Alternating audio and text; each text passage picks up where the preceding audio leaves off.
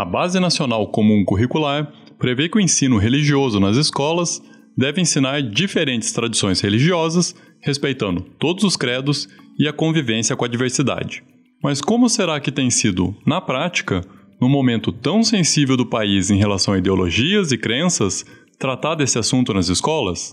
Especialistas afirmam que o ensino religioso ideal deve abordar não só o que são as religiões, mas sua influência na sociedade, na cultura e na história.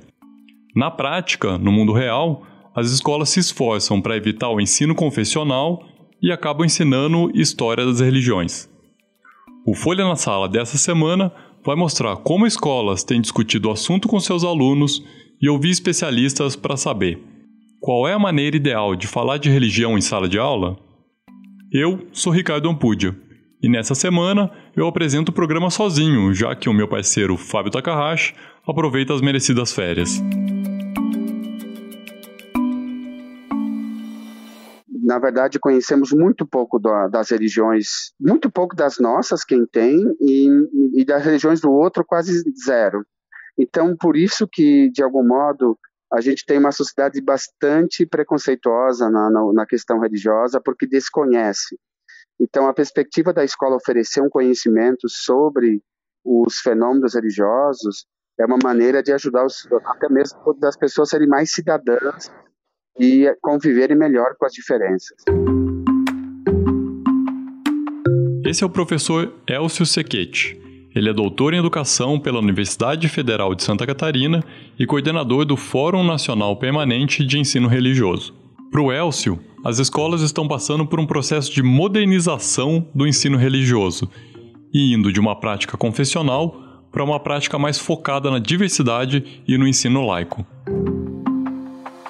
Então, eu, o que, que eu posso tentar resumir essa, essa vastidão que, de experiências que o Brasil oferece nesse momento? Nós temos, de um lado, a, a continuidade daquilo que a gente chama de catequização há muitos lugares, redes de ensino que ainda não trataram de maneira pedagógica o ensino religioso, no qual ainda qualquer pessoa, às vezes vinculada a uma igreja ou a um grupo determinado, acaba dando aula de religião. Isso acontece em alguns, é, em vários lugares ainda, é, e fere, o que fere a própria natureza da escola laica, e no Rio de Janeiro, por exemplo, isso está até de maneira contraditória é, legislado e salvaguardado em lei estadual. Tá? Então, para dar um exemplo, a Bahia, como rede estadual, mais ou menos vai nessa direção. De outro lado, nós temos a experiência de São Paulo, por exemplo, no qual a normatização do ensino religioso ficou a cargo mais de uma face é, de história das religiões.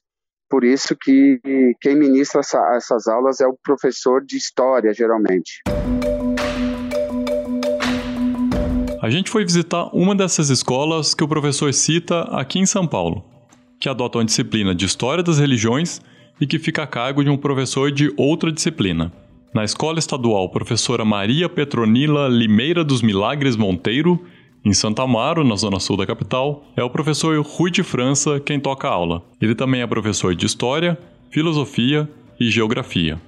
Lá, a disciplina faz parte do currículo do nono ano, com uma aula por semana. É uma aula só por, por semana, uhum. no nono ano. Uhum. Uma aula, entendeu? Então, o que, que é abordado no tema da história das religiões? Geralmente, alguns pais perguntam para a gente que disciplina é essa de ensino religioso? Que eles acham que você está doutrinando o aluno com alguma, é, alguma religião. Eu falo, não, o professor Rui ele não tem religião em sala de aula. A disciplina até, eu falo para eles, é história das religiões. Então nós abordamos todo, nós abordamos todas as religiões, claro, as mais importantes. E inicialmente a gente fala sobre a teoria da, da, da criação do mundo, do Big Bang, a, do criacionismo. E depois eu entro no, nas religiões mais. as quatro maiores religiões do mundo: o judaísmo, depois o cristianismo, hinduísmo, o islã. Todo esse processo leva assim uns três bimestres.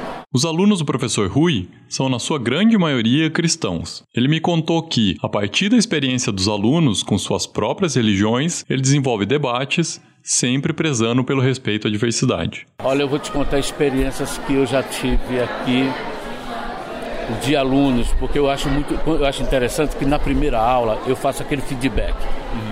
Então eu pergunto para eles, né, a religião deles. É de quem é católico? Levanta a mão. Quem é evangélico? Levanta a mão. Algum judeu? Não. Muçulmano? Não. Que fica até alguns alunos ficam tímidos. Mas eu já sei por quê. Eu já tenho essa percepção. Eu digo, você não levantou a mão por quê?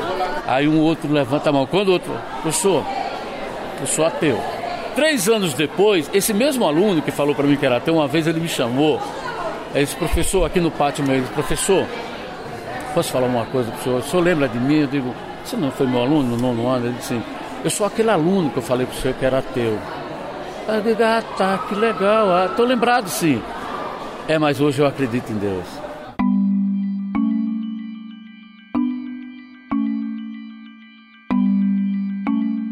Essa experiência com história das religiões não é regra.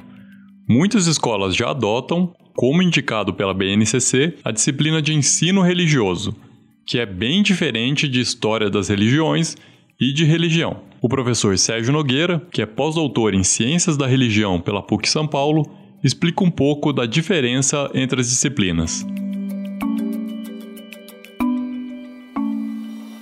Então são duas coisas, a religião na escola e o ensino religioso, eles são, não é a mesma coisa, né? Então, a, o componente curricular, na realidade, a gente não tem clareza de como é feito na sala de aula, porque nós não temos uma pesquisas, dados objetivos. O que a gente tem é através dos materiais produzidos pelas secretarias de educação, estadual e municipal. Agora, o cotidiano da sala de aula, é, a gente não tem efetivamente dados. O, o MEC andou fazendo uma pesquisa, mas há uma complexidade. Por quê? Primeiro, a maioria dos professores que lecionam a disciplina, eles não são formados numa área, nesta área. Em geral, eles são professores que complementam carga horária é, de matemática, química, história, geografia, isso varia. É, e aí dá uma, duas aulas é, de ensino joso efetivamente como se, o que ocorre na sala, a gente tem desde aquele professor que vai na internet e pega algum material de religião, aí estou falando religião é, doutrinal, aí usa campanha da fraternidade da Igreja Católica, o esmilinguido do evangélico. Agora, o que deveria ser? Na realidade, nós, desde 1997, a ideia é que não se trabalhe aula de religião, mas se tente entender como esse fenômeno, que é um fenômeno social, interfira na sociedade. Então seria muito mais trabalhar a partir de fatos religiosos ou fatos que envolvem o elemento religioso para que o aluno transcenda a leitura de estudar religiões. Eu não, eu não, não vejo que é estudar religiões, porque a gente nunca vai conseguir fechar todas as religiões. É que nem igual mercado. Não dá para lá e pegar, ah, deixa eu pegar judaísmo agora, deixa eu pegar islamismo, ah, vou pegar budismo. Não é função da escola ensinar religiões. Nenhuma, nem, nem nenhuma religião. Em Belo Horizonte, em Minas Gerais, a professora Tassiana Brasil desenvolve um trabalho com ciências da religião na rede estadual. Ela tem currículo na área, é pedagoga e teóloga, com doutorado em ciências da religião. Ela conta que enfrentou uma certa resistência no começo, pelo choque que a nova proposta trazia para a escola.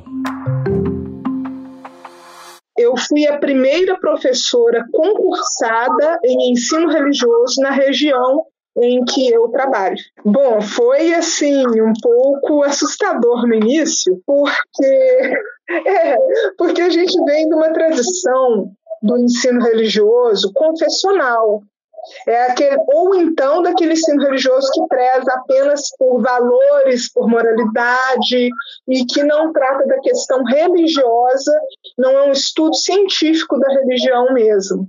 Então, quando eu cheguei na escola, foi assim: é, no primeiro momento, eu tive que fazer esse trabalho de conscientização, tanto com os meus alunos quanto com os meus colegas do, de qual era a minha função ali na escola, o que, que era a visão do novo ensino religioso, pautado nas ciências da religião, que existe uma formação específica para isso, que não é uma indicação de líder religioso, mas que é uma área de estudo. Porque, principalmente, aqueles que são de minorias religiosas, eles tendem a pensar que a gente vai para impor alguma coisa, e não é a proposta. Uma coisa que já aconteceu comigo: eu tinha alunos que as famílias eram ateias, e que eles eram orientados a entrar, que quando entrasse em sala que virasse as costas. É, depois, os próprios alunos começaram a participar, porque nós falamos do ateísmo também. Nós falamos do ateísmo, do agnosticismo, e aí os alunos começaram a ver que eles também estavam representados naquela aula.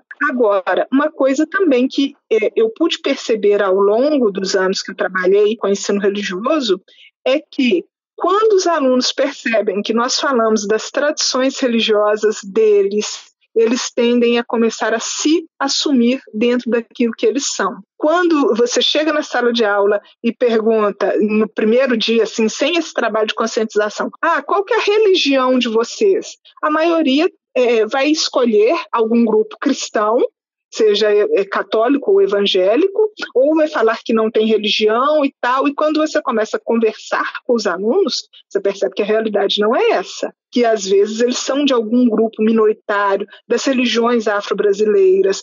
É, na minha escola tem uma comunidade judaica relativamente grande e que antes eles não se sentiam na liberdade de falar sobre as suas origens, de falar sobre as suas crenças, de falar sobre a sua família, como sua família interpreta o mundo e a realidade.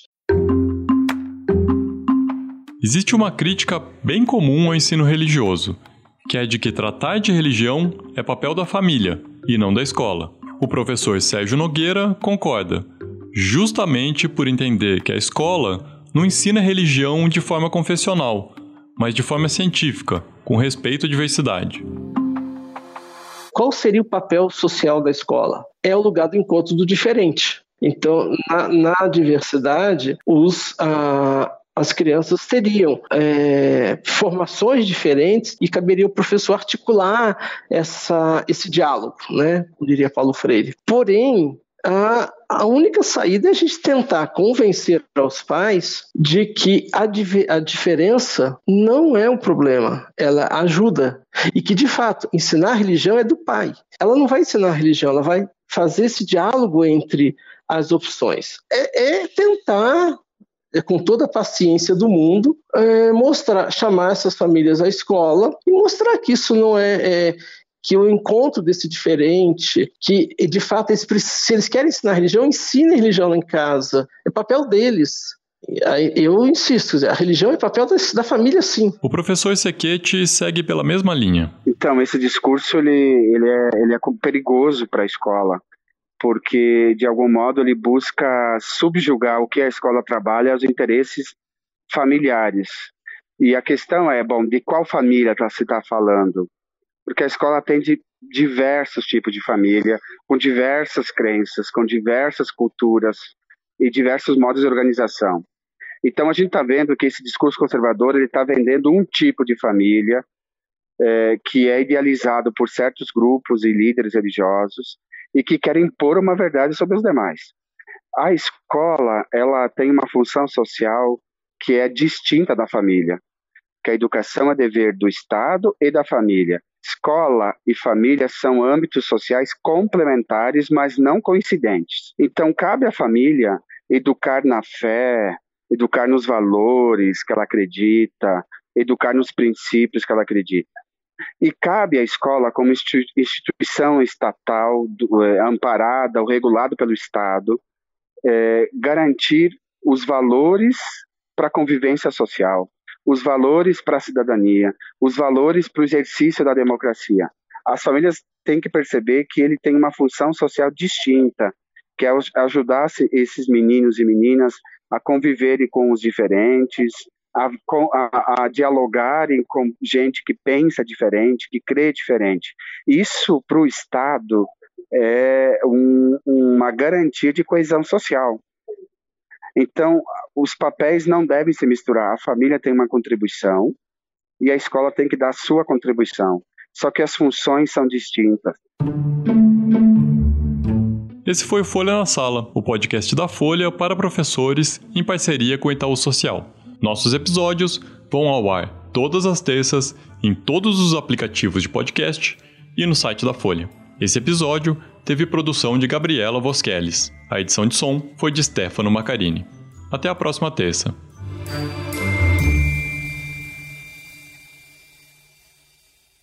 Para tecer uma educação de qualidade é preciso entrelaçar bons fios. O Polo, ambiente de formação do Itaú Social, valoriza os saberes, o diálogo e a troca de experiências. Conheça mais sobre o Polo em polo.org.br. Itaú Social.